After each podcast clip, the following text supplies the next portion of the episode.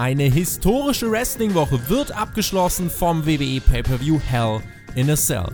Wirklich viel angekündigt war für das Event nicht. Wir reden trotzdem darüber. Ihr hört den Spotfight Podcast und jetzt viel Spaß bei der Review.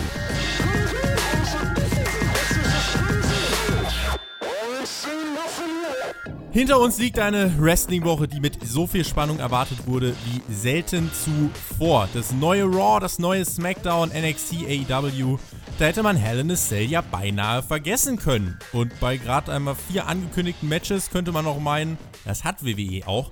Um 23 Uhr hat man dann noch vier andere Matches auf Twitter angekündigt, also zwei Stunden vorher hat es dann scheinbar doch jemand gemerkt. Wir sind hellwach und sind live auf YouTube direkt nach dem Event. Ihr hört den Spotfight Podcast mit der Hell in a Cell Review und die Kickoff-Show wurde von Jonathan Coachman mit den Worten eröffnet: Hell in a Cell wird die Marschroute für den Rest des Jahres 2019 angeben. Ich sag euch, wie er an meiner Seite den Ton angeben wird. Ich schicke einen wunderschönen guten Morgen nach Wuppertal zum Björn. Team Edeltoaster ist am Start.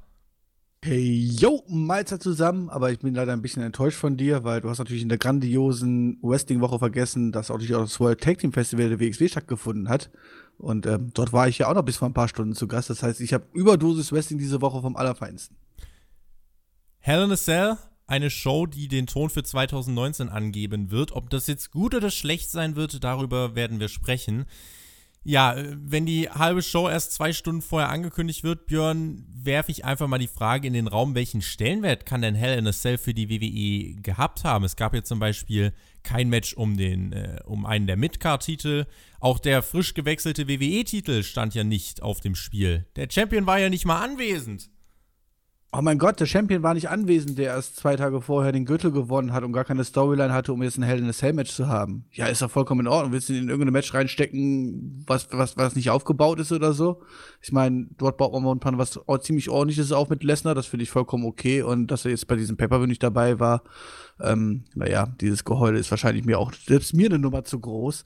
Ja, dass davor viele Midcard-Sachen nicht aufgebaut worden sind, das haben wir natürlich wahrscheinlich denen zu schulden, dass wir eh momentan selber ziemlich im Umstrukturierungsarbeiten sind, wahrscheinlich selber noch nicht wissen, wem sie alle am Freitag draften wollen und wem nicht und ähm, dementsprechend relativ wenig Midcard-Titel oder Midcard-Sachen aufgebaut worden sind. Aber dafür haben wir ja zumindest eine sehr, sehr ordentliche Midcard dann am Ende doch noch präsentiert bekommen. Ähm, naja, wenn wir das Ende mal hinten rauslassen, kann ich schon mal so ein kleines Fazit vorwegnehmen. Einer der besseren Pay-Per-View dieses Jahres. Ich bin gespannt, zu welchem Endergebnis wir kommen werden. Ich würde sagen, wir springen in den Podcast. Wir haben ja keine Wahl. Der Jonathan hat mir vor dieser Live-Review auf Twitter sein Beileid ausgesprochen. Das will ja was heißen.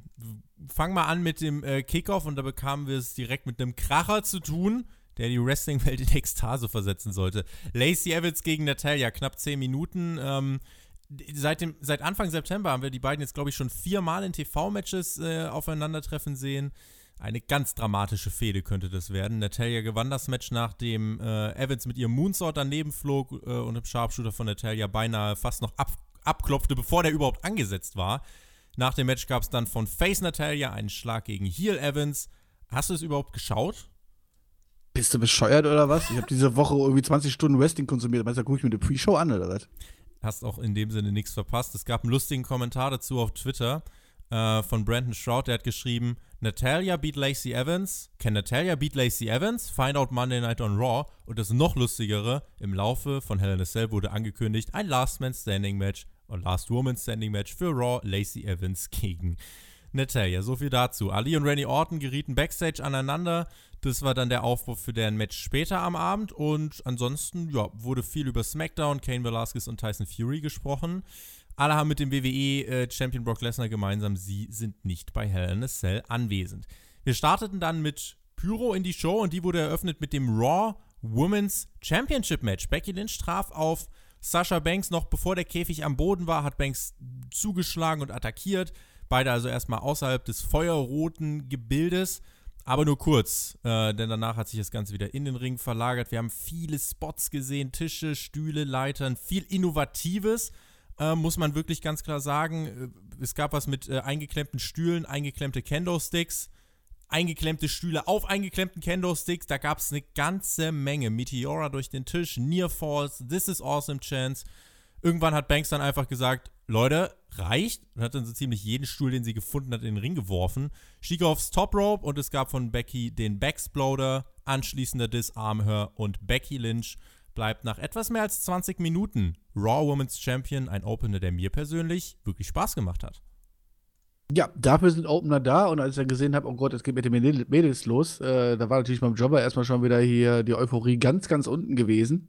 Aber ich sage es ja immer wieder, ich bin kein Fan von Frauenwrestling, ähm, aber die beiden haben hier aus der Stipulation wahrscheinlich das Beste gemacht, was man machen konnte.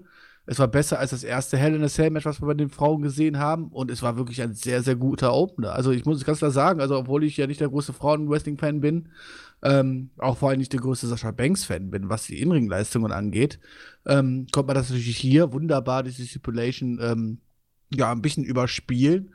Und ähm, die beiden haben das hier wirklich sehr, sehr ordentlich gemacht. Die Spots waren lustig gewesen und innovativ. Also ich meine, mit den Stuhlsitz auf, Ring, auf Ringecke, den man da aufgebaut hat und so, habe ich so jetzt auch noch nicht gesehen gehabt. Klar, war ich nicht der krasseste Mega-Bump oder so, aber ähm, das war echt in Ordnung. Und äh, ich muss sagen, der Pay-Per-View ist hier sehr, sehr ordentlich gestartet. Und da hat man dann, obwohl ich es am Anfang nicht gedacht habe, auch den richtigen Opener mit den Mädels gewählt. Auf jeden Fall. Es ist ja bei Hell in a Cell in den letzten Jahren häufig so gewesen, dass das erste Match direkt das, äh, ein Hell in a Cell Match war und dann der Main Event eben eins.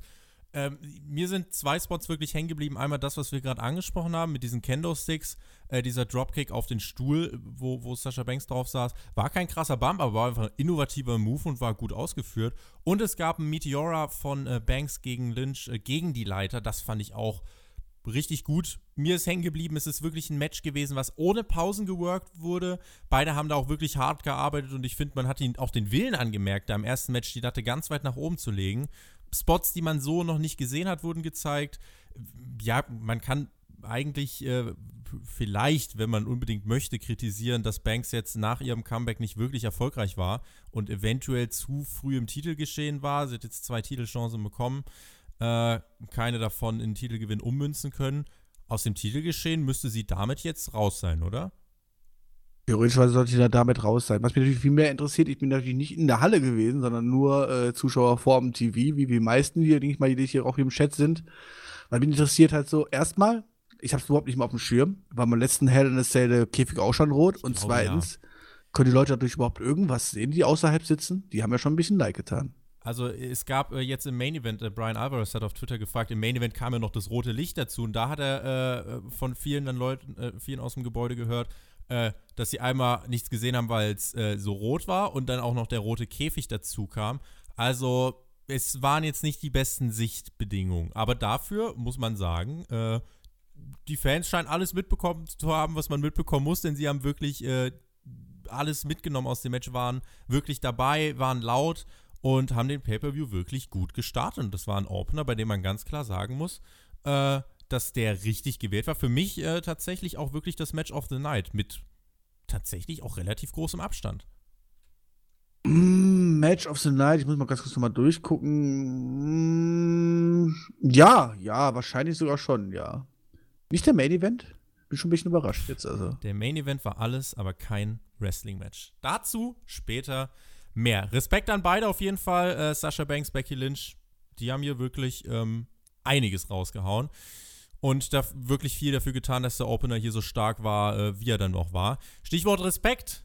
Eric Rowan, der will auch Respekt, nämlich von Roman Reigns und Daniel Bryan. Sein Partner war der vor einigen Wochen zurückgekehrte Luke Harper und äh, das war dann das zweite Match des Abends. Es lief, wie wir lernten, unter Tornado Rules. Es gab also keine Disqualifikation. Die Anfangsphase wurde von den Heels dominiert und ähm, die Dominanzphase von Harper und Rowan dauerte auch wirklich sehr lang an. Gebrochen wurde die Dominanz dann durch eine starke Comeback-Sequenz. Äh, Brian, Daniel Bryan wollte gerade ähm, oder sollte durch eines der Kommentatorenpulte geworfen werden, zeigte dann aber einen Hurricane Runner gegen Luke Harper und aus dem Nichts schoss dann der Big Dog heran und äh, zeigte einen Spear. Und im Ring, ähm, ja, war dann äh, auch relativ schnell Sense. Es gab dann auch dort den Spear. Und ähm, Michael Cole meinte, es ist unbelievable, dass Reigns und Brian hier die Bösewichte schlagen. Konntest du denn deinen Augen trauen? Also ich konnte meinen Augen gerade eben noch so trauen. Ähm, ja, also erstmal muss man sagen, Match-Story-mäßig hat man natürlich nicht viel verkehrt gemacht. Man hat die jetzt erstmal in die Dominanzphase gesteckt und ähm, ja, dementsprechend haben halt äh, Harper und Rowan immer schön einen Gegner separiert und konnten so lange, lange, lange Zeit wirklich die Oberheit behalten. Was mir ehrlich gesagt wahrscheinlich sogar zwei, drei Minuten einfach zu lang gedauert hat, mhm. ähm, bis dann die Comeback-Phase wirklich gekommen ist. Ähm, ansonsten war es ja genau das, was wir erwarten konnten, mehr oder weniger. Ne? Ich meine, dass Roman Reigns und Daniel Bryan hier als Sieger hervorgehen, ich denke, das hatte jeder auf seinen Tippschein gehabt. Dachte, nimm, nimm, nimm in der Mitte zwei, drei Minuten raus aus der Dominanzphase, dann ist das Ganze wahrscheinlich auch noch ein bisschen flotter. Da muss auch Eric Rowan nicht ganz so viel Wrestling zeigen, was er nicht so gut kann. Ähm, naja, aber naja, immerhin hatte Luke Harper eine Seite gehabt, der kann wenigstens etwas es gab halt auch insgesamt äh, durch diese langsame Matchführung, äh, kam es einem langatmiger vor, obwohl es ja eigentlich so ist, dass in den äh, Matches, in denen mehr Leute stehen, auch mehr Tempo drin ist, gerade bei Tornado Rules. Aber hier war es so, es waren doppelt so viele Leute wie im Opener, aber es fühlte sich trotzdem irgendwie doppelt so langsam an. Was aber auch wirklich daran lag, dass Banks und Lynch im Opener auf Vollgas geworkt haben. Hier, ich bin da bei dir, ich fand die Dominanzphase auch irgendwie ein bisschen zu lang und die Comeback-Phase dafür ein bisschen zu kurz. Ähm, gutes Wrestling haben wir aber, wie ich finde, trotzdem gesehen. Das war schon alles, äh, war schon alles okay. Die Matchstory war ja klar erkennbar, hat funktioniert, hat beim Publikum funktioniert. Und am Ende siegt das Gute, äh, das Böse ist besiegt. Wie tragisch ist es, dass nach Sascha Banks auch Luke Harper eher eine erfolglose Zeit nach dem Comeback hat? Puh, was heißt erfolglos? Also ich meine, immerhin konnten sie sich lange, lange Zeit gegen Leute wie Rowan Reigns und Daniel Bryan ähm, ja, beweisen, in Anführungszeichen. Klar haben sie am Ende den Pin geschluckt und sind dann als Verlierer vom Board gegangen, aber nicht nach einem zwei Minuten Squash-Match oder so. Ähm, von daher tue ich das jetzt gar nicht zu groß irgendwie negativ bewerten. Und für, für die Mid-Card, was es ja nun mal ist, ist mein, in dem Bereich bist du quasi als zweites Match auf der Card, bist du quasi immer mit, der Gearschte und auch Match 3 und 4 halt so. Und in der Mid-Card war das schon ganz, ganz ordentlich. Also die Bone Waynes-Fans werden sich gefreut haben ja, was mit Daniel Bryan so ist, äh, da bin ich ja charaktermäßig momentan irgendwie ein bisschen komplett raus halt so. Ähm, Wäre schön, wenn er sich mal irgendwie noch ein bisschen mehr erklären würde und ähm, ja, vielleicht auch mal ein bisschen wieder zu den Fans sprechen würde, weil momentan wüsste ich, immer, wüsste ich immer noch keinen einzigen Grund, warum ich Daniel Bryan anfeuern sollte, außer dass er halt äh, Eric Rowan nicht mehr mag. Aber ähm, naja, das warten wir mal ab. Es sollte doch dieses große äh, karriereverändernde Statement geben. Das haben wir doch bis heute nicht gehört, kann das sein? Ja, das haben sie sich aufbewahrt für äh, SmackDown 2023. Nach dem Match äh, sollte es dann noch einen Handschlag geben. Brian zog die Hand zurück und bot stattdessen eine Umarmung an und Roman Reigns gewährte ihm diese auch die strahlenden Faces. Ja, Daniel Bryan, du hast es angesprochen, der ist ja jetzt auf jeden Fall so stillschweigend auf die Seite des Guten gewechselt. Ne? Deswegen würde ich mich auch freuen, wenn wir da jetzt mal langsam wissen, so okay, ist er dann jetzt nicht mehr so, so, so ein krasser. Ist er jetzt, ist er jetzt pro SUV? Ich, also es ist, äh, ja, mal schauen. Plötzlich äh, ist er vielleicht dann doch kein Öko mehr und hat gedacht, na, ich hab's versucht, hat nicht geklappt. Äh, sollen die anderen mal machen. Wer weiß, inwiefern das dann laufen würde. Aber ja, da muss auf jeden Fall noch was kommen. Daniel Bryan im Moment äh, ein bisschen, ja, ist halt jetzt an der Seite des Big Dogs gewesen. Und äh, diese Story ist dann anders gelaufen, als wir es dachten. Eigentlich dachten wir, es läuft auf Reigns gegen Bryan hinaus das können wir, glaube ich, jetzt für den Moment erstmal wieder ausklammern. Aber irgendwie muss man ja auch ein großes, großes Lob an die WWE geben. Ne? Also ich hätte ich mir vor zwei Jahren erzählt, dass es, dass man einen Heel Face bringt, indem man ihn in die Seite von Roman Reigns stellt. Also, dass das funktioniert. Es hat man irgendwie geschafft, das stimmt. Es ist ein äh, bemerkenswertes Detail. Sehr gut ja. aufgepasst. Und irgendwie alle Leute, die sich über Reigns aufregen oder so, halt, ja, ich bin ja, glaube ich, glaube ich, halt echt der Einzige halt so, der sagt halt so, ich habe mittlerweile genug von Waynes mit Cut Waynes, der quasi in der Midcut zwar alles besiegt. Ähm, wäre es nicht da, mal Ziel mal den nächsten Schritt zu machen und mhm. ihn mal wirklich so einen ernsthaften Number One Contender, ich weiß, das wollen jetzt viele Leute nicht hören, aber Richtung Gürtel zu schicken halt so. Ich meine, die WWE macht ja vieles richtig. Ich meine, wir haben uns lange genug beschwert darüber, dass er komplett overgepusht worden ist und alles drum und dran. Aber gerade wenn man die Ergebnisse einfach mal sieht und ähm, ja auch die Reaktion, die er mittlerweile ja wieder zieht. Ich meine, die, die, die krassen Buhrufe bleiben ja mittlerweile bei ihm aus. Ähm, ja, wahrscheinlich traut die WWE sich noch nicht, aber prinzipiell einer von den Leuten, die man schon wieder langfristig auf dem Plan haben muss, oder? Er ist auch, er kommt auch wirklich wie ein Star rüber. Sein Entrance, das mit dem Feuerwerk, wirkt jetzt auch wirklich nochmal groß in der Präsentation. Die Reaktionen stimmen. Also Reigns ist jemand für den Main Event. Da ist der Fokus im Moment aber auf einer anderen Paarung. Von daher wird man da jetzt die Zeit, glaube ich, auf jeden Fall noch ein Stück überbrücken müssen. Aber ja, Reigns hat in der Midcard jetzt alles zermatscht. Jetzt ist halt die Frage, wie es äh, weitergeht. Man muss da halt ein bisschen aufpassen. Aufpassen mussten wir auch im Kickoff. Dort wurde nämlich ein Match aufgebaut, nämlich das dritte des Abends. Randy Orton traf auf Mustafa Ali und äh, während es bei Orton noch eine Reaktion gab, muss ich hier wirklich ganz klar sagen, bei Alis Entrance war außer der Musik nichts zu hören. Wirklich gar nichts. Also Totenstille. Im Vergleich zu den äh, beiden Matches davor war es hier auch wirklich sehr slow-paced. Man könnte meinen, es hätte was mit Randy Orton zu tun, aber das ist bestimmt nur ein ganz wildes Gerücht. Äh, Gerücht. Ali verpasste ja einige von seinen Moves vom Top Rope. Ein RKO hat er gekontert per Handstand, sehr sehenswert. Einen anderen wiederum nicht. Und so gewann Randy Orton das Match dann nach etwas mehr als zwölf Minuten. Ja, das war jetzt wirklich pure Midcard-Match aufgebaut in, in, in einer Minute wahrscheinlich Segment in der Pre-Show, die ich nicht gesehen habe. Ähm, ja, Mustafa Alis äh, Reaktionen sind halt ganz darauf geschuldet, dass wahrscheinlich die Leute mittlerweile gar nicht mehr durchblicken, wen wir jetzt eigentlich alles pushen wollen und äh, wer den Pushen am Ende kriegt. Ich meine, Mustafa Ali ist ja quasi auf einer Wellenlänge mit Cedric Alexander und Chad Gable und wie wir sie alle nennen wollen, ähm, ohne es am Ende richtig durchzuziehen. Ja, ich hätte mir wahrscheinlich hier auch einen anderen Sieger gewünscht, äh, zumindest wenn man hier einen ernsthaften Push vorbringen äh, möchte. Auf der anderen Seite sehe ich, hatte einfach hier, okay, hier ist ein Mustafa Ali, der dessen Push ja quasi gebremst worden ist und dementsprechend nicht mehr als ein ja, reiner Mitkader ist, der hier gegen einen ehemaligen mehrfachen World Champion antritt, der zumindest naja, noch Ambitionen nach oben hatte. Von daher kann man sich ja eigentlich auch über den Sieger nicht groß beschweren. Immerhin durfte Ali hier relativ lange durchhalten, war auch über 10 Minuten auf jeden Fall und ähm, durfte einen AKO schön kontern. Ja, am Ende bleibt natürlich Randy Orton dann weiter oben. Ob man sich darüber freuen muss, das lasse ich mal dahingestellt. Ich würde mich auch freuen, wenn man eher auf andere Leute setzt, aber ich kann zumindest vom Standing der beiden Wrestler ja zumindest das Ergebnis nachvollziehen irgendwie, ich weiß nicht, bei Ali kommt auch nicht so dieses Superstar-Feeling rüber, was aber wahrscheinlich weniger an ihm liegt als mehr an seinem Booking. Fokus liegt ja. ja man hat es ja auch nur drei Wochen lang versucht. Ja. Ne? Zwei Promos halt so und äh, zwei, dann, drei Match-Wins. Dann hat er auch Reaktion gezogen und dann hat man es aber ja auch wirklich äh, von einem auf den anderen Moment auch wieder gekillt und naja, seitdem ist auch beim Publikum nichts mehr. Diese Promos im Treppenhaus, die fand ich aber cool. Also das war ja irgendwas doch mit Tiefe und das war vor allem glaubwürdig. Äh, und dann hat er einfach irgendwie gegen Shinsuke Nakamura einmal bei diesem äh, Smackville-Special oder was das da war verloren. Bei SmackDown verloren. Ja, und dann war es das halt auch wieder. Also im Moment ist es dann halt auch einfach so, dass der Fokus einfach nicht auf Superstars wie Ali liegt. WWE ist ja jetzt gerade dann auch bei SmackDown wirklich äh, mit, mit anderen Kalibern beschäftigt. Also wir haben Tyson Fury, wir haben Kane Velasquez, die da jetzt irgendwie auf lang oder kurz erstmal eine Rolle spielen werden. Da ist erstmal kein Platz für Athleten wie Ali oder Buddy Murphy das, weiß nicht, ob die sind zu sehr Pro-Wrestler, mit denen kannst du weniger Schlagzeilen machen. Das ist dann einfach das, was WWE im Moment möchte, Schlagzeilen machen.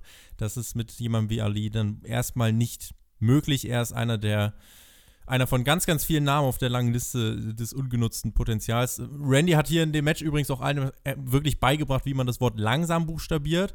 Entsprechend ruhig war es auch in der Arena. Der Konter war cool vom RKO mit dem Handstand, aber ja, ich, ich denke ja, das mal. Das größte Problem, was die momentan Leute wie Ali und Chad Gable und Cedric Alexander und so weiter haben, das sind alles Leute, die man natürlich ohne Probleme auch mal so einen kleinen Midcard-Titel-One irgendwie ähm, gönnen würde und sich auch gut vorstellen könnte, dass das funktionieren kann. Das Problem ist einfach, dass dieses Main-Roster ähm, Gefäde von Leuten, die dort teilnehmen, halt so eng gestrickt ist, weil man quasi alles, was im Main, Main Event stattfindet, unbedingt quasi ja den Titel haben muss und ähm, dementsprechend halt sehr sehr viele ja Leute mit Main Event Potenzial momentan in dem in dem Midcard äh, drin stecken hat, die ja dort auch Titel halten. Ich sag mal so wie ein AJ Styles und sowas hat, der den wahrscheinlich gar nicht brauchen würde, weil wenn man AJ Styles einfach halt gute Fäden geben würde, die ja, ähm, irgendwas Persönliches aufgreifen, irgendwas. Du musst ja nicht, du, du, du musst AJ Styles nicht einen, einen Titel geben, um, uh, um ihn Matches machen zu lassen. Gib Den ihm einfach Titel gute hat er im Moment nur, damit die Hose nicht rutscht.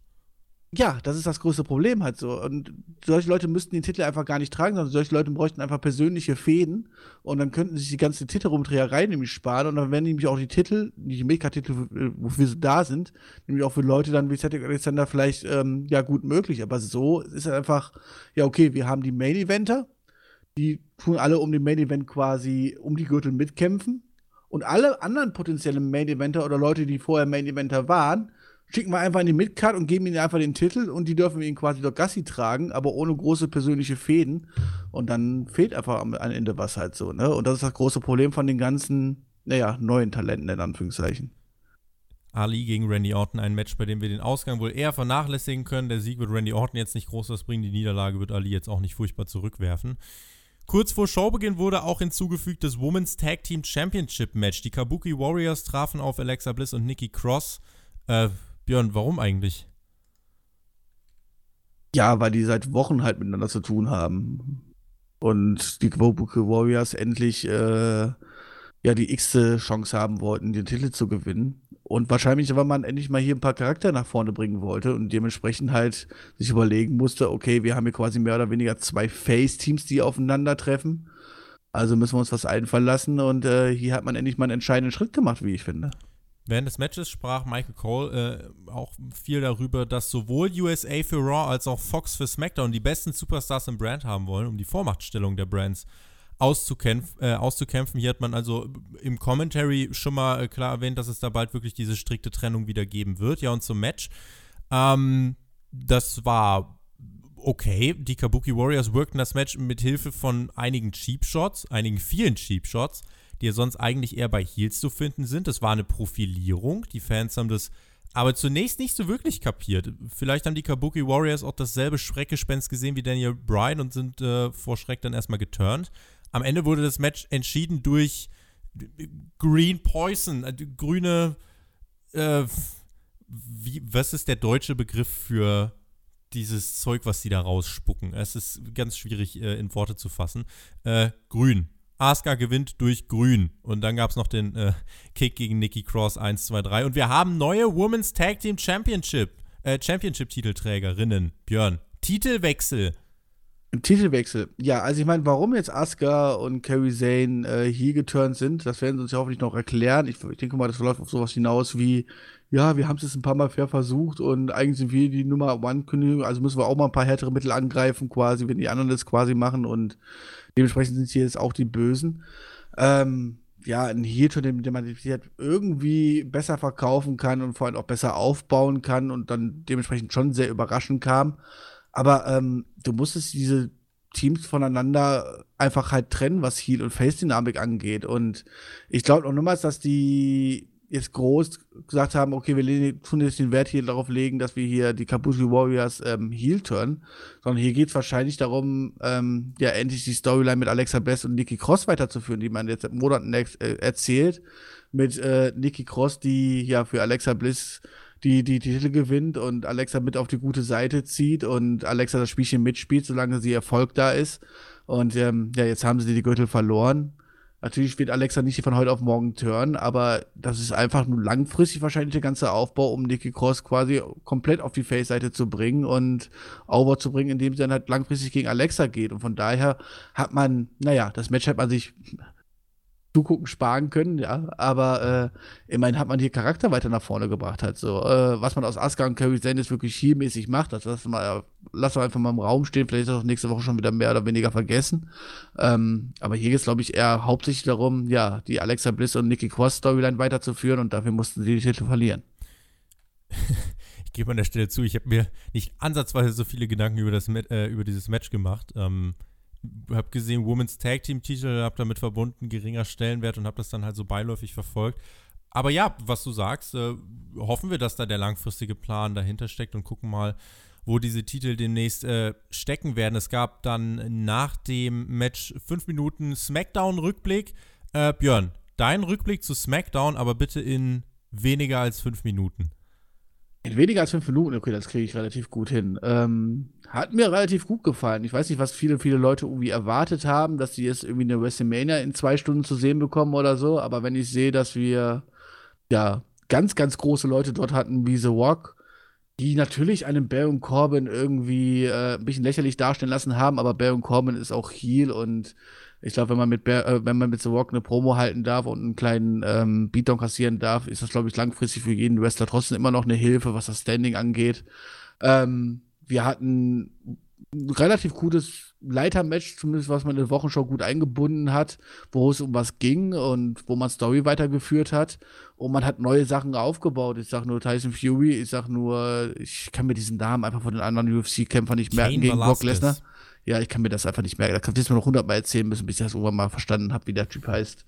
Ähm, und fand es dementsprechend eigentlich relativ cool. Klar, äh, der, der, der Sieg von Brock Lesnar, äh, ich hätte ihn wahrscheinlich auch lieber äh, gesehen, wenn er sich hier äh, in drei oder fünf Minuten durchgesetzt hätte und nicht nach dem ersten F5, weil da sieht Kofi Kings natürlich schon ziemlich dämlich aus, vorher, nachdem er halt eine so lange Regentschaft hatte, wo er sich wirklich, ja, durch, durch Kämpfen quasi ähm, ja, den Titel behalten hat und dann hier sang und klang das untergeht, das kann man natürlich schon ein bisschen kritisieren, aber wahrscheinlich ging einfach bei den zwei Stunden auch irgendwann mal die Zeit aus.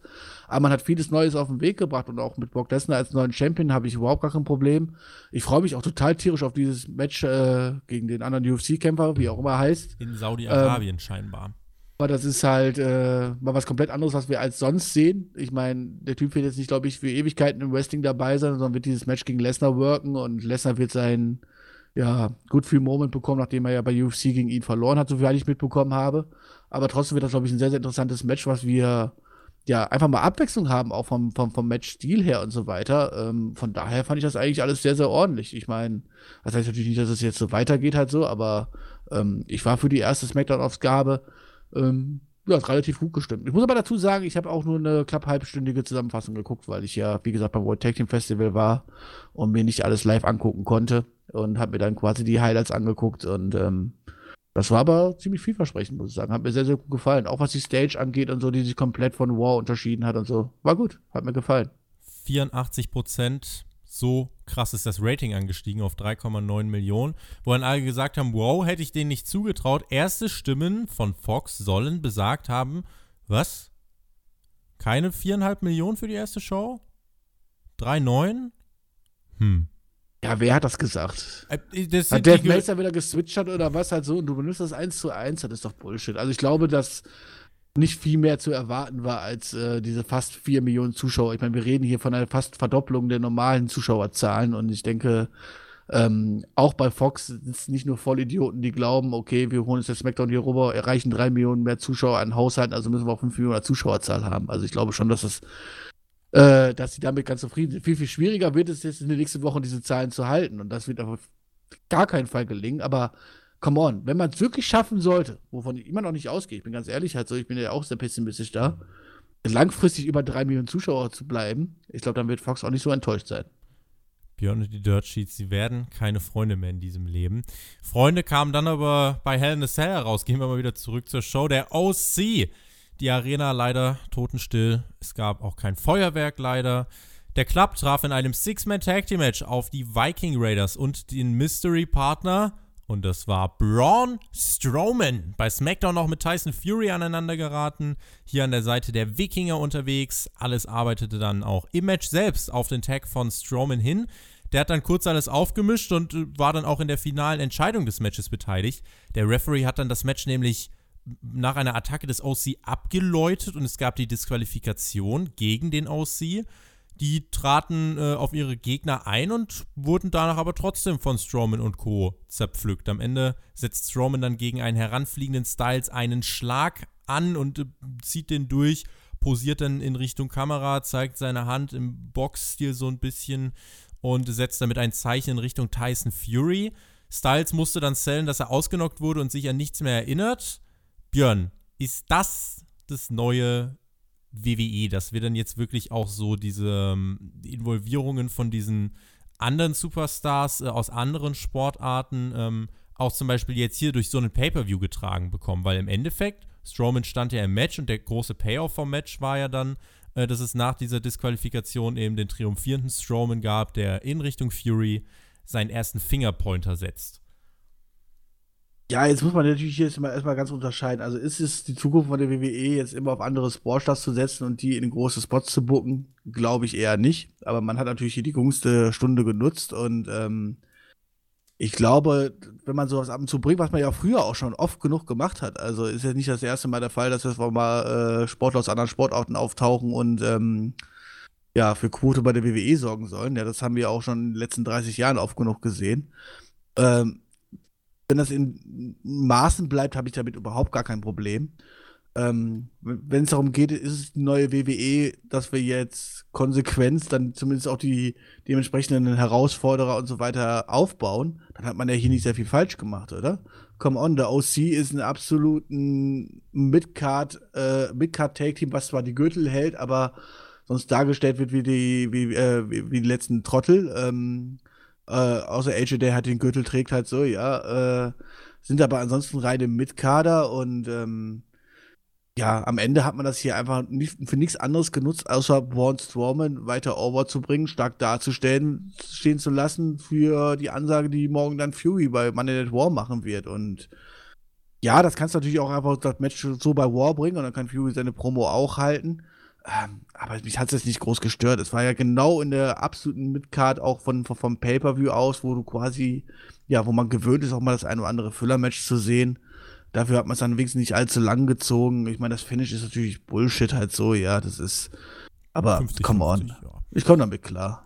Es war, ja, bei mir entstand dann halt so ein bisschen der Eindruck. Wenn es einfach die Konsequenz ist, dass wir endlich mal Leute aufbauen und sowas halt und das auch nutzen halt so, dann hat die WWE ja alles richtig gemacht hoffen wir mal, dass langfristig auch andere Leute aufgebaut werden. Denn äh, bei vielen hat sich ja der Eindruck breit gemacht, äh, bei SmackDown, okay, WWE, das mit den eigenen Stars aufbauen, na gut, wir bedienen uns erstmal bei den anderen. Wir haben uns bedient bei Ronda Rousey UFC, wir bedienen uns bei Kane Velasquez UFC, wir bedienen uns im Boxen bei Tyson Fury.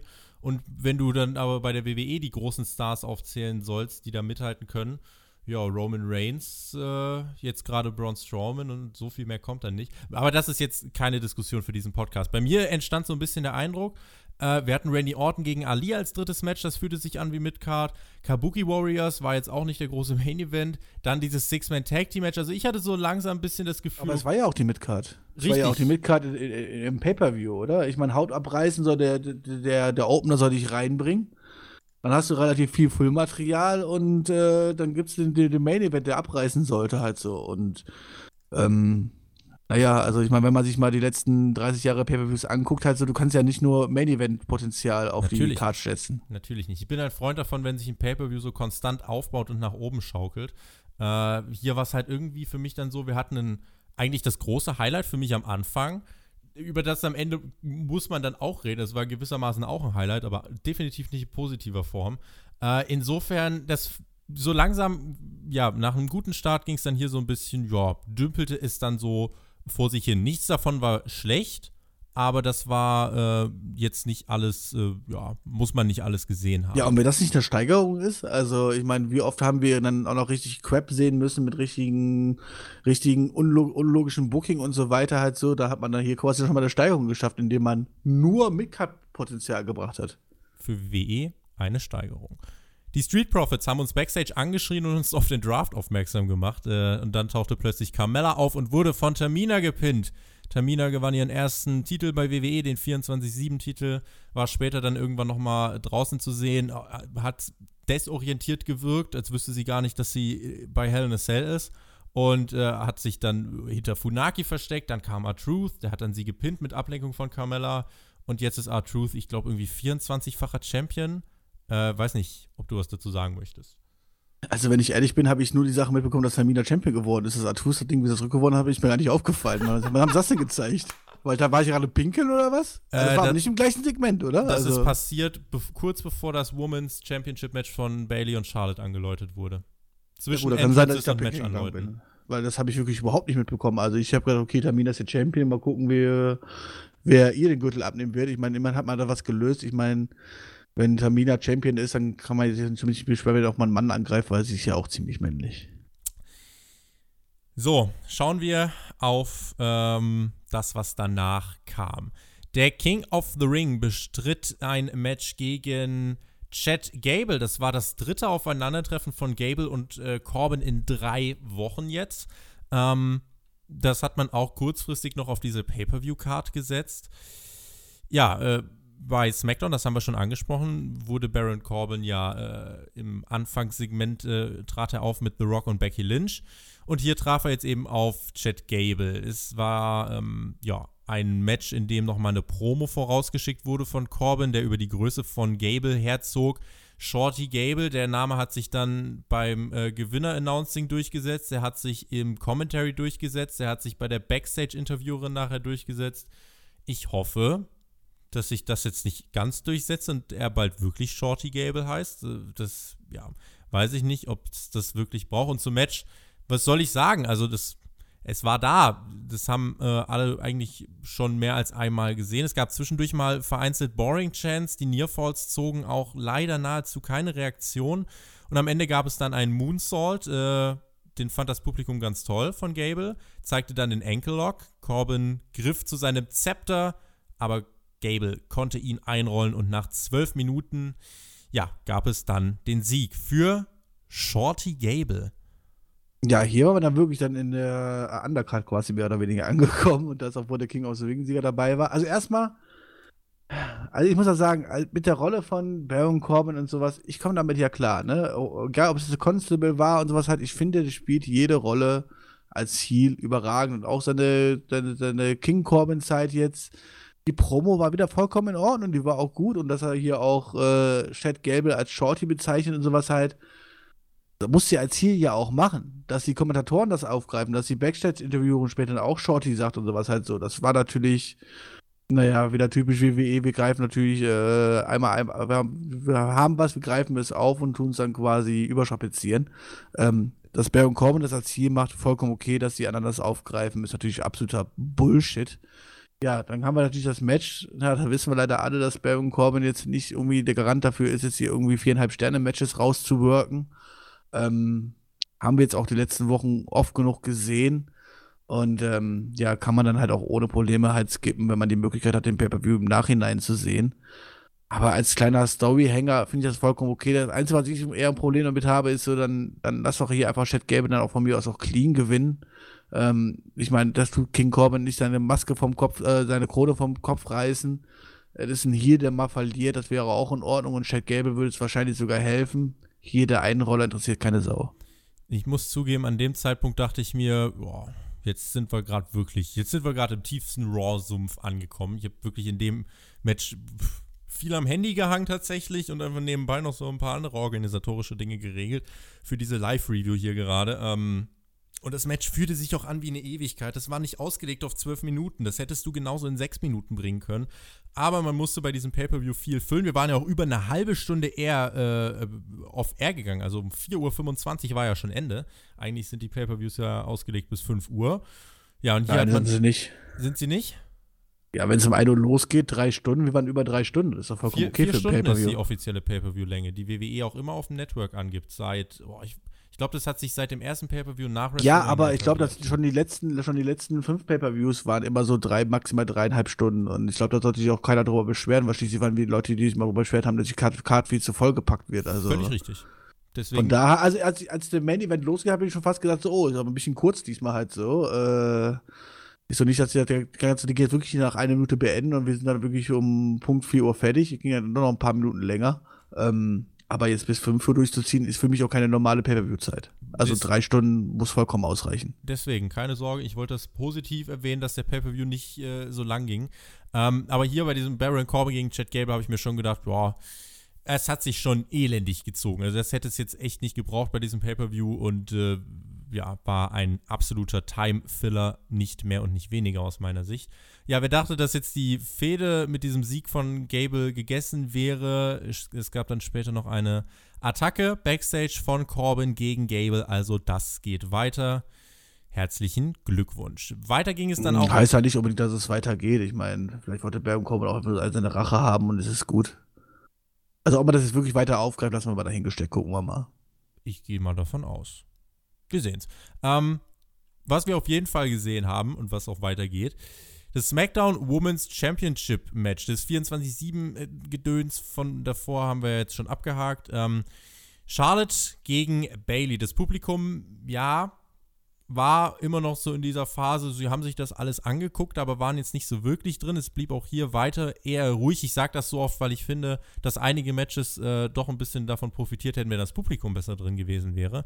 Das Geschehen im Ring war, wie ich finde, grundsolide. Wir haben ein solides Wrestling-Match gesehen, an dessen Ende sich Charlotte dann tatsächlich durchsetzen konnte. Bailey gab im Figure 8 auf und Charlotte wurde zum zehnfachen Women's Champion. Es gab nach dem Match U-Tapped Out-Chance gegen Bailey. Die konnte es nicht begreifen, saß da komplett drei, vier Minuten zerstört auf dem Boden. Ja, vor einigen Wochen war sie ja noch mit Sascha Banks oben auf und viele haben über den großen Turn bei Raw geredet und dass es genau das war, was Bailey gebraucht hat. Und nun, Björn, ist sie den Titel los. Ja, also erstmal muss ich sagen, zweite Frau im Match des Abends. Ich habe bei Lacey Evans nicht geguckt, zum Glück. Besser Und ich muss jetzt schon wieder ein Lob aussprechen, weil das war wieder richtig, richtig gute In-Ring-Action. Ähm, mag vielleicht daran liegen, dass in beiden Frauen-Matches die, so, äh, die Four Housewomen gesteckt haben und die es einfach drauf haben, ja. Ähm, aber Charlotte und Bailey haben hier ein wirklich sehr, sehr grundsolides, gutes Wrestling-Match abgeliefert. Klappe 10 Minuten ging es da, glaube ich, am Ende auch. Ähm, Charlotte hat mir wieder richtig, richtig gut gefallen. Ich weiß, also jetzt nicht optisch, sondern einfach in-ring-mäßig und Bailey hat hier auch wunderbar mitgewirkt. Und ähm, das Ergebnis habe ich am Ende auch nicht gerade groß überrascht. Wenn, sagen wir mal ehrlich, Bailey hat jetzt mit dem Titel auch nicht so viel angestellt und hat weder den Titel groß overgebracht oder umgekehrt. Und ähm, ja, Charlotte ist halt nun mal ja, die Queen und äh, das zumindest, was In-Ring-Performance angeht und guten Wrestling-Matches angeht, das auch wirklich zu Recht und eine sehr, sehr glaubwürdige Titelträgerin. Und am Ende hat man dann auch noch das schöne Endsegment dafür genutzt, äh, am Ende Bailey nochmal drei, vier Minuten zu zeigen, wie sie quasi mit sich selber hadert und dass er jetzt auch in allen Richtungen gehen kann. Also ich meine, das kann natürlich einen Ausschlag haben, dass sie jetzt wirklich komplett heel turnt und sagt so, ey, ich muss was ändern und bin total deprimiert und versuche ich jetzt wirklich komplett auf die harte Schiene oder sie geht wirklich wieder absolut in die Babyface-Richtung. Da lässt man sich quasi beides offen, also zumindest für uns Zuschauer. Ich meine, die WWE wird es hoffentlich schon wissen. Und von daher hat man eigentlich ja auch hier in diesem Match wirklich nicht viel verkehrt gemacht und ähm, sehr, sehr, sehr, sehr guter Co-Main-Event bei Charlotte ist der Titel wohl auch besser aufgehoben. Ähm, vielleicht auch gerade in Sachen Repräsentation. Ihr Name, den kannst du auch gerade bei Fox dann sicher besser vermarkten. Wenn dein Women's Champion Flair heißt, zehnfacher Champion, das zieht, glaube ich, schon. Besser als bei Bailey, bei der man jetzt wirklich erstmal gucken muss, wo will man mit dem Charakter hin. Von daher ist der Titelwechsel schon, finde ich, okay. Ich finde halt für einen zehnten Titelwechsel war der Moment selbst. Ähm, wirkte ein bisschen zu beiläufig, was aber auch wirklich vielleicht einfach ein Stück weit daran lag, dass das Publikum sich nicht so wirklich aus dem Sitz hat reißen lassen wollen. Also die beiden haben es wirklich versucht und ich glaube, äh, viele andere Crowds hätten sie mit diesem Match auch rumgekriegt. Hier war es halt leider nicht so und ähm, ja, so war das jetzt als Co-Main-Event trotzdem äh, okay. Das war kein Downer. Ähm, solides Women's Championship Match, vielleicht mit dem Titelwechsel zur falschen Zeit am falschen Ort weil äh, die Reaktionen eben noch nicht so groß sind, wie es der Moment hätte verdienen können, aber. Aber willst du jetzt hier nochmal ein Fuck-Finish springen oder irgendwas, nee, wo sich Bailey mit einem Augenstecher irgendwie die DQ abholt und dann es nochmal ein Rematch gibt und sowas halt so, davor wir doch auch nicht alle sehen. Also von daher war ich hier mit der Lösung eigentlich echt zufrieden. Ja, das Publikum aus irgendeinem Grund nicht ganz, aber nehmen wir das so hin. Nicht zufrieden war das Publikum auch mit dem, über das wir jetzt reden werden. Äh, ich, der Chat ist seit 30 Minuten, eigentlich seitdem wir streamen, seit fast einer Stunde, ist der voll damit. Wir reden jetzt über den Main Event der Veranstaltung. Ähm, Seth Rollins traf in einem Hell in a Cell Match auf den Fiend. Bray Wyatt, das war für mich eigentlich so der einzige Grund, diesen Pay-Per-View wirklich einzuschalten. Seth Rollins kam heraus und wir sahen dann den Entrance vom Fiend, der wie beim SummerSlam wirklich überragend inszeniert und präsentiert war. Und äh, ich dachte mir, nichts anderes als ein Wyatt-Sieg darf hier passieren. Was war eigentlich dein Mindset so vor dem Match? Dachtest du auch so, Wyatt oder nix? Mm, Wyatt oder es muss irgendwas ganz, ganz Großes passieren, was es zumindest irgendwie rechtfertigt und wenn es halt irgendwie ein Eingriff ist gegen Boy White von irgendwann anders, der durch den Käfig rennt, keine Ahnung, was halt so, ja. Da gibt es ja viele, viele Möglichkeiten, ja, auch White trotzdem sehr, sehr, sehr gut aussehen zu lassen, ohne dass er am Ende mit dem Gürtel nach Hause geht.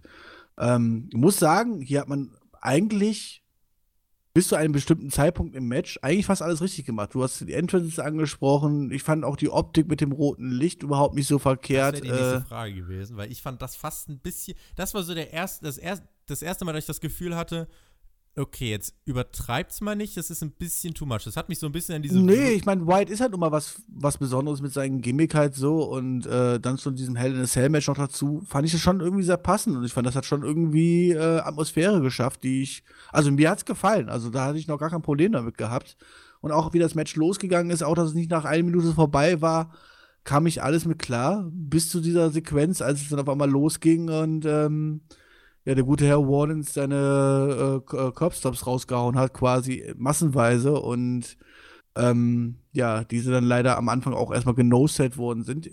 Über den ersten No-Sell rede ich mich noch gar nicht groß, auch, auch, auch über den zweiten noch gar nicht groß, weil sagen immer alle so, oh, tust du was gut, sowas zu No-Sellen oder sowas halt so ey Jungs, äh, guckt euch mal Leute an wie Undertaker, äh, Undertaker oder Hulk Hogan und sowas an, halt, was die alle schon in ihrem Leben genoselt haben und sowas halt, das gehört einfach dann zum Gimmick dazu.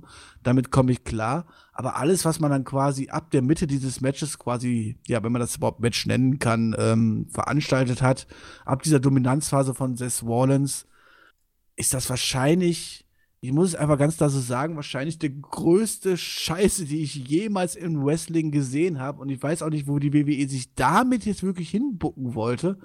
Oder was sie sich auch dabei gedacht haben. Oder dass es da überhaupt irgendwelche Leute backstage gab, die gesagt haben, das ist eine gute Idee, das können wir so machen, weil man muss ja einfach mal die Konsequenzen jetzt daraus sehen. Auf der einen Seite hast du einen Boy White, der anscheinend nicht zu töten ist, ja. Also, also be be behalte den Gedanken bei. Lass mich ganz kurz das Match aufarbeiten. Äh, dann, dann, dann, sind wir alle an, der, an derselben Stelle. Das Match äh, begann mit diesem roten Licht. Mich hat das einfach so ein bisschen erinnert an diese Würmer bei WrestleMania, wo ich mir dachte, ja, ein bisschen zu viel vielleicht. Ähm, nun, wie dem auch sei, äh, das Match startete. Viele haben es auch mit dem Nintendo Virtual Boy verglichen, war auch ganz lustig. Äh, liebe Grüße an Markus Holzer. Ähm, so, es gab äh, im Match, es ging eigentlich ganz normal los. Irgendwann hat man dann gemerkt, okay, Rollins dominiert das Ganze ja schon irgendwie. Es gab einen Frog Splash durch den Tisch. Alles so Spots, wo man dachte, ja, okay, Wyatt steckt das jetzt weg und dann kommt gleich irgendwie das Finish. So. Und ähm, dieses konstante No-Selling zog sich dann durch. Das zog sich durch den ersten Curbstorm, zog sich auch noch durch den zweiten.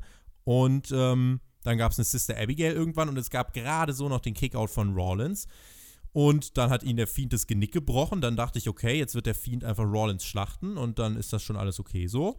Das ist dann, glaube ich, alles, was danach kam, ist so der Punkt, den du gerade benannt hast. Denn Rollins hat sich dann zurückgekämpft und äh, also Wyatt hat noch zu so einem Hammer gegriffen ähm, und dann alles, was danach kam, ab dann hatte das mit einem Wrestling-Match nichts mehr zu tun.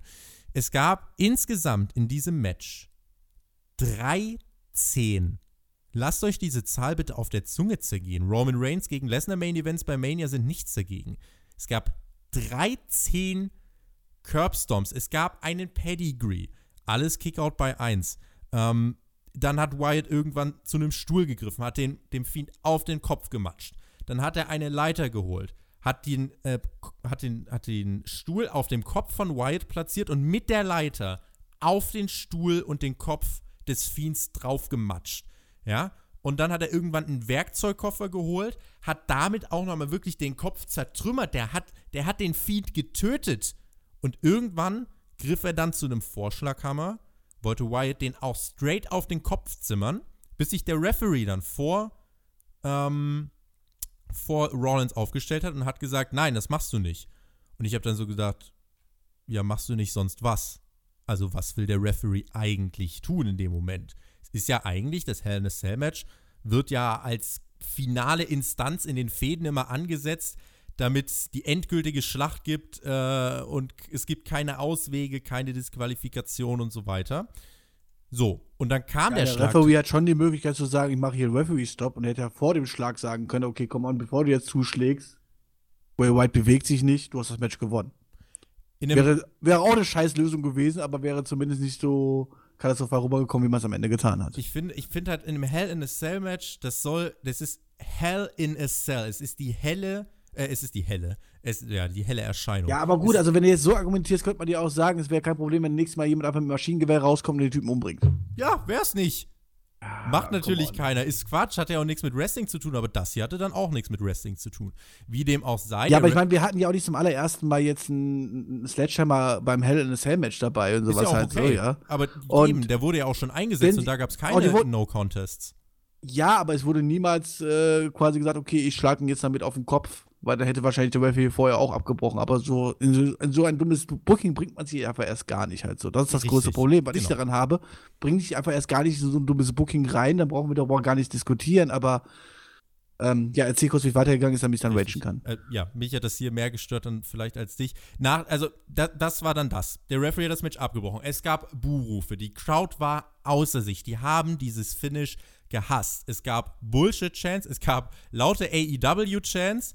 Das Publikum war wirklich nicht mehr zu beruhigen. Wyatt äh, stand dann auf, zeigte die Mandible Claw. Dann war er wieder quietschfidel, hat wieder konstant genosellt, fertigte Rollins weiter ab.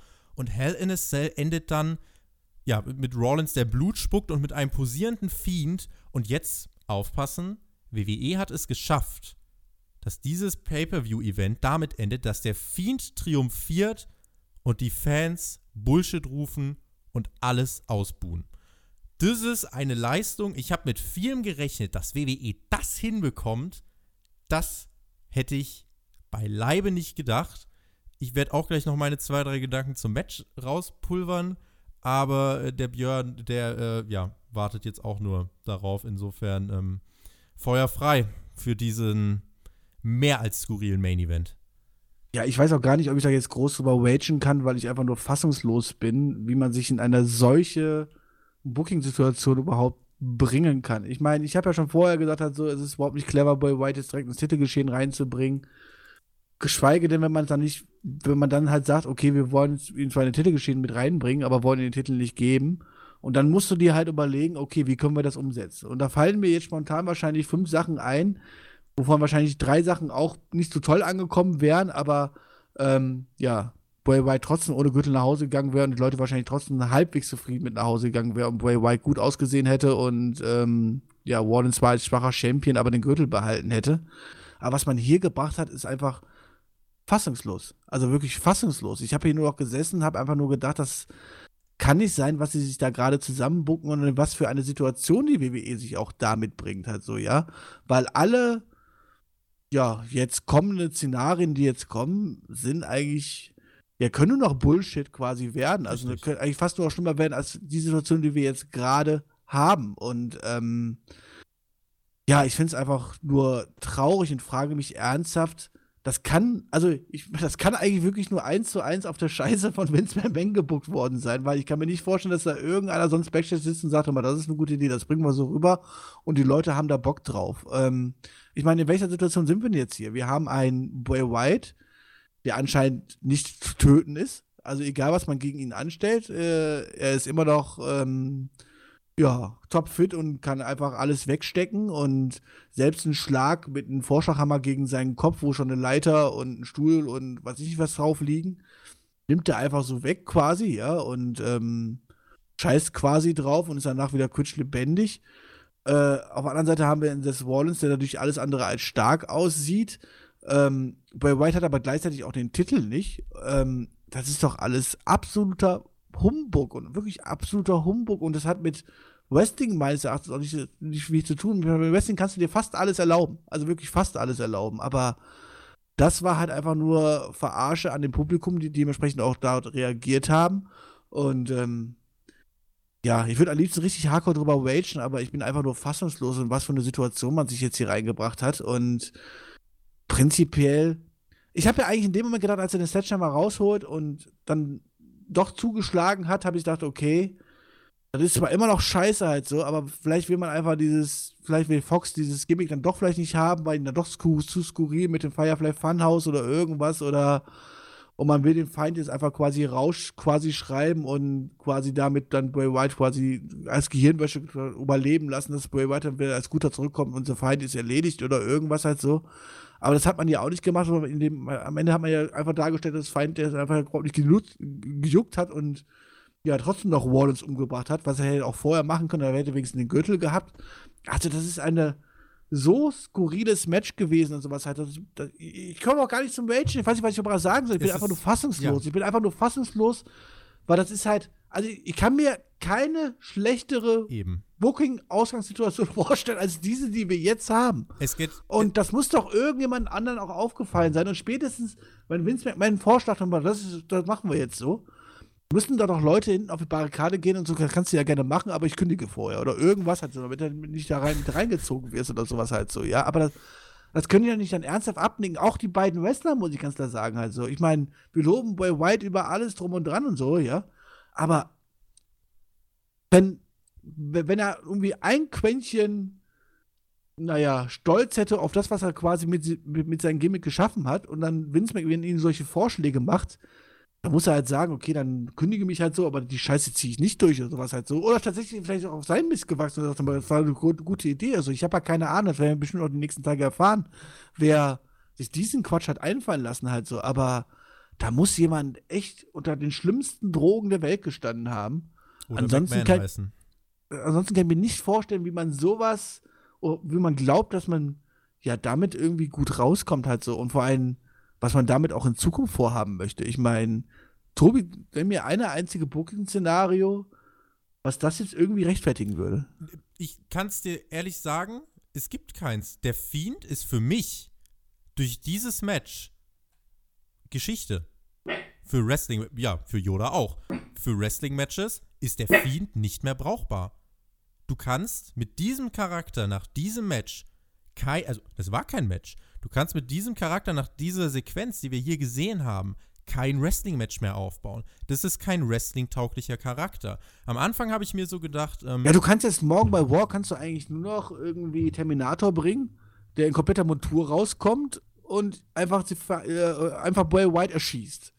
Und damit ist das Gimmick erledigt. Anders kommst du ja aus der Booking-Situation doch gar nicht mehr raus. Ja, also das Problem ist, ich, kann das hier ganz gut an meinen äh, Stichpunkten nachvollziehen, die ich mir im Match gemacht habe. Am Anfang habe ich mir aufgeschrieben, okay, das No-Selling finde ich gefährlich, aber solange man es nicht übertreibt, geht das, weil, du hast es angesprochen, Hulk Hogan, Undertaker, die haben das ja alle mal gemacht.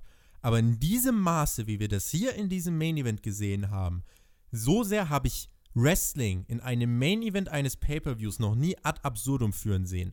Das war surreal. Das waren 13 Curbstomps, die genosellt wurden. Das waren diese brutalen Schläge, die den Kopf zermatscht haben. Es gibt Leute in der Wochenshow, die werden mit einem Stuhl auf den Rücken gedotzt und bleiben einfach 10 Minuten liegen. Ja.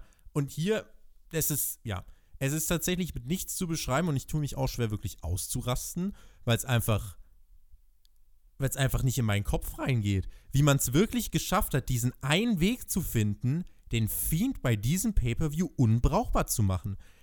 Also selbst eine Niederlage hätte ihn nicht so weh getan, wie das hier. Richtig. Und ganz ehrlich, das einfachste Szenario, ohne Witz, wenn das Match hier endet, nachdem äh, der Fiend Rollins das Genick bricht, vielleicht noch einen krassen Spot danach, eine Sister Abigail von mir aus einfach auf einen stehenden Stuhl oder so, und Wyatt gewinnt den Titel nach sieben, acht Minuten dann sagen wir alle, okay, das war jetzt wrestlerisch nicht der krasse Main Event, aber das war erzählungsmäßig für die Storyline, war das ein konsequenter roter Faden. Ja, bis dahin war es ja auch okay, auch weil Boy White das auch relativ gut rübergebracht hat, dass er ganz kurz in Zwiespalt nochmal war mit seinem eigenen Charakter, ob er jetzt der Gute oder der Böse ist, ob er jetzt so weitermachen soll oder nicht. Eigentlich hat man bis zum zweiten Curbstone alles richtig gemacht halt so. Nach dem zweiten Curbstone muss halt einfach Boy White dieses Match halt für sich entscheiden halt so und gut ist, dann ist die Sache vollkommen in Ordnung. Und dann haben wir halt einen verdammt starken Boy White, der aber nicht deswegen unantastbar ist äh, für alle Ewigkeit auf dieser Welt. Ähm, Rollins sieht dann halt auch nicht ganz so beschissen aus, weil er hat das schließlich immerhin alles versucht, halt so nach dem Motto. Und dann wären wir wahrscheinlich alle glücklich nach Hause gegangen, halt so. Aber alles, was danach gekommen ist, war halt. Ja, wie gesagt, ich kann mir das, ich, ich kann mir überhaupt nicht vorstellen, wer das irgendwie also ich, ich äh, selbst im Moment traue ich das irgendwie nicht zu, dass er gesagt hat, oh, das ist eine geile Idee, das machen wir so. Also das ist halt. Ja, ich habe keine, ich habe, ich habe, ich habe ehrlich gesagt keine Ahnung, was dort gerade passiert ist. Also ernsthaft so, ich bin wirklich eigentlich eher sprachlos und in dem Moment, ich muss einfach sagen, bis dahin hatte ich einen relativ, relativ coolen Pay-per-View gesehen und in dem Moment ist für mich eine Wrestling-Welt zusammengebrochen, wo ich gedacht habe, das, das, das könnt ihr nicht ernst meinen, das könnt ihr jetzt wirklich nicht so gebracht haben. Und ähm, ich kann mir auch nicht vorstellen, dass da jemand bei Fox gesessen hat und das gesehen hat und gedacht hat, so, das war, das ist aber geil. Das, ja, das ja bringt denn jetzt nichts mehr. Nächste, nächste, nächste Woche schalten 6 Millionen bei SmackDown ein. Das ist doch. Da, dafür, dass dann Kane Velasquez den Fiend äh, squasht in 5 Minuten nach einem Punch. Ich sag selbst, ich sag selbst, selbst, selbst wenn man den, selbst wenn man Boy White quasi rausgeschrieben hätte mit dem, mit, mit, dem, mit dem Schlag, mit dem Sledgehammer und gesagt hätte, okay, der ist jetzt tot und Bray White hat natürlich Gehirnwäsche bekommen und ist es wieder der nette Liebe und das Fiend-Gimmick gibt es einfach nicht, weil man, ja, keine Ahnung, weil Fox halt sagte mal, das ist nicht kindgerecht genug oder irgendwas halt so. Ich meine, da gab es ja schon krasse Sachen halt so, jetzt beim, bei Firefly Fire, Fire Funhouse und so, wo, wo schon Kinder echt schon ein kleines Trauma von tragen könnten, so nach dem Motto. Hätte ich das alles noch irgendwie, wäre es nicht geil gewesen, hätten wir alle trauern können um richtig geiles Wrestling-Gimmick für uns Erwachsenen, aber das hätte ich irgendwie alles noch nachvollziehen können und begründen können. Aber das, was man hier gezeigt hat, ich kann es nicht auch, ich kann es auch nicht begründen. Ja. Es ist mir ein absolutes, absolutes Rätsel. Also es ist, ist halt so, ja. ich, ich, ich habe keine Ahnung, ich weiß auch nicht, was ich dazu sagen soll. Also ich bin einfach nur verwirrt, enttäuscht und ja, ich bin halt einfach froh, dass nicht allzu viele Leute da draußen in dieser Welt wissen, dass ich Wrestling gucke an der Stelle muss man auch wirklich sagen, das kannst du nicht anders einschätzen. Das war ein Clusterfuck, das war eine, Sat das war eine ganz komische Satire auf Wrestling, weil mit Wrestling hatte das in, in dem Sinne nichts zu tun.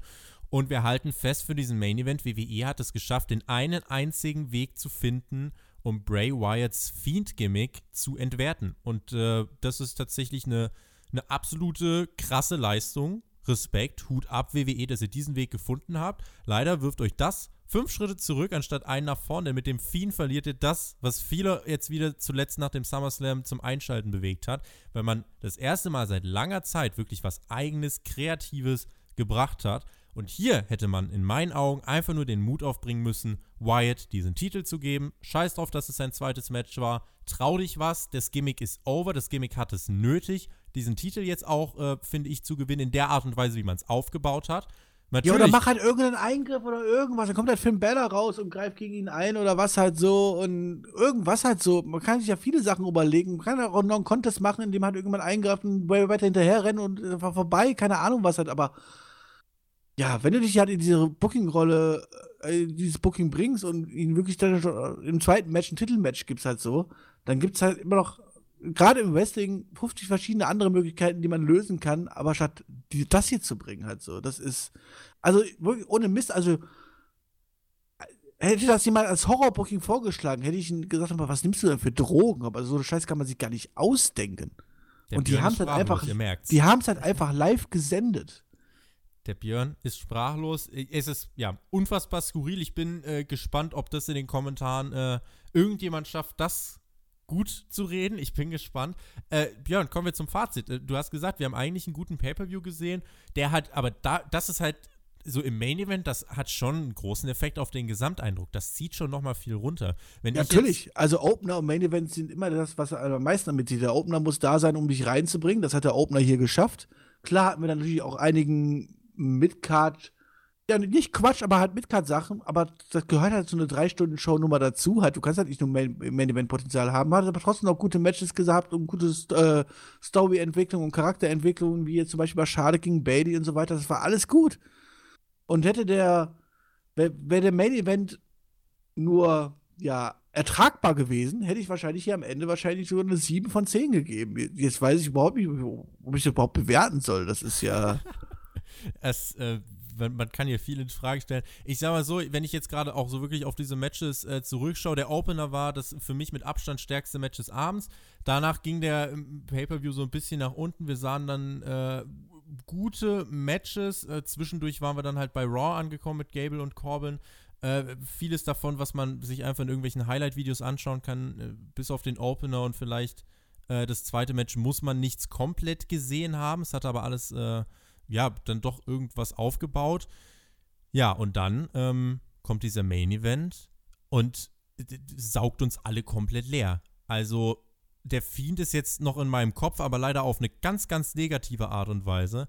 Und äh, ja, wie gesagt, WWE hat es geschafft, im Main Event dieser Show in einem, ja, es war kein Wrestling-Match, in einem Segment den Fiend zu entwerten und jetzt ist er leider, wie gesagt, nichts mehr wert. Da kann sich Fox die Finger lecken, wie sie wollen. Also äh, der Fiend ist unbesiegbar. Was, was willst du mit denen jetzt in Zukunft machen? Nicht was in Wrestling-Match stellen. Du kannst ihn nicht mehr in ein Wrestling-Match stellen. Das ist das große Problem daran. Muss Brock Lesnar rauskommen, 85 Nein. F5 zeigen und das Team tut, äh, tut bei 1 auskicken oder was? Ein Wrestling-Move darf nicht reichen. Guck mal, der wurde mit einem Schlag, äh, mit, der wurde mit einem Stuhl auf den Kopf geschlagen, mit einem Hammer, mit einem Werkzeugkasten, hat ja alles nicht gereicht. Ist ja bei 1 ausgekickt. Was soll dann F5 machen? Also das ist einfach, man hat sich in eine komplette Sackgasse gebuckt, aus der man mit Logik nicht mehr rauskommen kann. Äh, von daher, der Main Event war eine Farce, das war unfassbar skurril und zieht den Pay-Per-View wirklich enorm nach unten. Und so würde ich sagen, äh, was hier wirklich rausstach, ist das erste Match. Das war wirklich weit überdurchschnittlich gut. Der Rest alles durchschnittlich. Durchschnitt ist 5 von 10. Ein wirklich gutes Match. Sind wir bei 6 von 10. Aber für diesen Main Event ziehe ich zwei Punkte ab, weil das ist, das ist mit nichts vertretbar. Das ist mit also, nichts vertretbar tatsächlich. Und damit greifst du auch irgendwie so ein bisschen die Intelligenz des Zuschauers an, der dann wirklich davor sitzt und sich denkt, was schaue ich hier? Was soll das? Ich habe den Björn auch gerade jetzt so sprachlos erlebt, wie lange nicht mehr. Äh, äh, also ich meine, wenn ich solche Leute wie Sebastian lese, der schreibt konstante Grütze, dann muss ich einfach sagen, hat er einfach keine Ahnung, hat den Pay-Per-View anscheinend überhaupt nicht gesehen oder lässt sich vom Main Event zu, zu sehr beeinflussen. Also ich bin ganz ehrlich, ich gebe hier eine 7 von 10. Aber auch einfach nur, weil ich mich weigere, diesen Main Event überhaupt irgendwie in die Wertung mit aufzunehmen, weil das hat mit Wrestling nichts zu tun. Das ist. Ja, das kannst du halt irgendwie am 1. April bringen, wenn du deine Leute verarschen willst oder so halt. So. Das kannst du halt nicht irgendwie ernst nehmen oder irgendwas halt so. Ich ich weigere mich einfach, diesen Main Event in die Wertung mit reinzunehmen. Für mich war der Main Event Charlotte gegen Bailey und wenn ich bis dahin bewerten muss, bin ich bei einer 7 von 10. Das war echt sehr ordentlich. Und alles, was danach passiert, ist, ist. Also ich hoffe einfach, dass ich morgen wach werde und denke, okay, das war aber echt ein scheiß Traum. also, ich träume momentan echt wirren Scheiß halt, ne? Also, ich träume momentan echt wirren Scheiß, nachdem ich 15 Jahre mein Leben nicht geträumt habe. Ich, ich etwas in meinem Leben geändert habe und ich auch mal wieder träume, jeden Tag irgendeine Scheiß zusammenträume. Und ich habe echt schon wirren Scheiß geträumt, wo selbst du vorgekommen bist und alle anderen Podcast-Kollegen und sowas halt so, ja, und wir nackt in den Pool gesprungen sind und keine Ahnung was halt so. Aber, aber so eine Scheiße habe ich selbst ich meinen Träumen nicht zusammengekriegt. Vince also. McMahon, der alte Crackhead. Schreibt uns eure Zahlen in den Chat, die wollen wir jetzt auch hier noch mit äh, aufnehmen. Knapp 350 Leute sind noch live mit dabei am Montagmorgen. Es ist 5.42 Uhr. Wie fandet ihr Hell in a Cell? Der Björn gibt 7 von 10, die mich sehr überraschen. Ich sage. Ja, aber wie gesagt, außer, ausgenommen mit dem Main Event. Die ne? 7 also, von mein, 10 stehen, Björn. Ja, ja, sag, dann, dann stehe ich dazu. Ja. Und bei mir stehen tatsächlich 4 von 10, weil äh, wir haben eine weitestgehend durchschnittliche Show gesehen. Becky und äh, Sascha machen es überdurchschnittlich mit 6 von 10, aber für diesen Main Event musst du mehr als einen Punkt abziehen. Äh, deswegen lande ich hier bei 4 von 10. Das Ende dieses Pay-Per-Views hat tatsächlich das Wrestling selbst ziemlich kaputt gemacht. Stell dir mal vor, WWE holt in dieser Premier Week, holen die jetzt äh, für Raw und SmackDown, holen die jetzt einfach nochmal so 10.000 Leute, die auf dem Network diesen Pay-Per-View schauen. Und dann sehen die diesen Main Event. Die gucken doch nie wieder Wrestling. Die gucken jetzt alle nur noch Golf und Tennis. Das also verstehen sie noch. Also das Vernünftigste wäre einfach, wenn die WWE das gerade selber mitkriegt, was sie eigentlich da fabriziert haben und einfach zurückspult. In, einfach in der morgigen Fassung hat einfach der Main Event einfach rausgestrichen wird. Weißt du so. Hat nie stattgefunden. War nur Spaß, Jungs, alles gut. Nee, keine Ahnung. Ich weiß auch nicht, wie man sich darauf wieder, also wie man das irgendwie.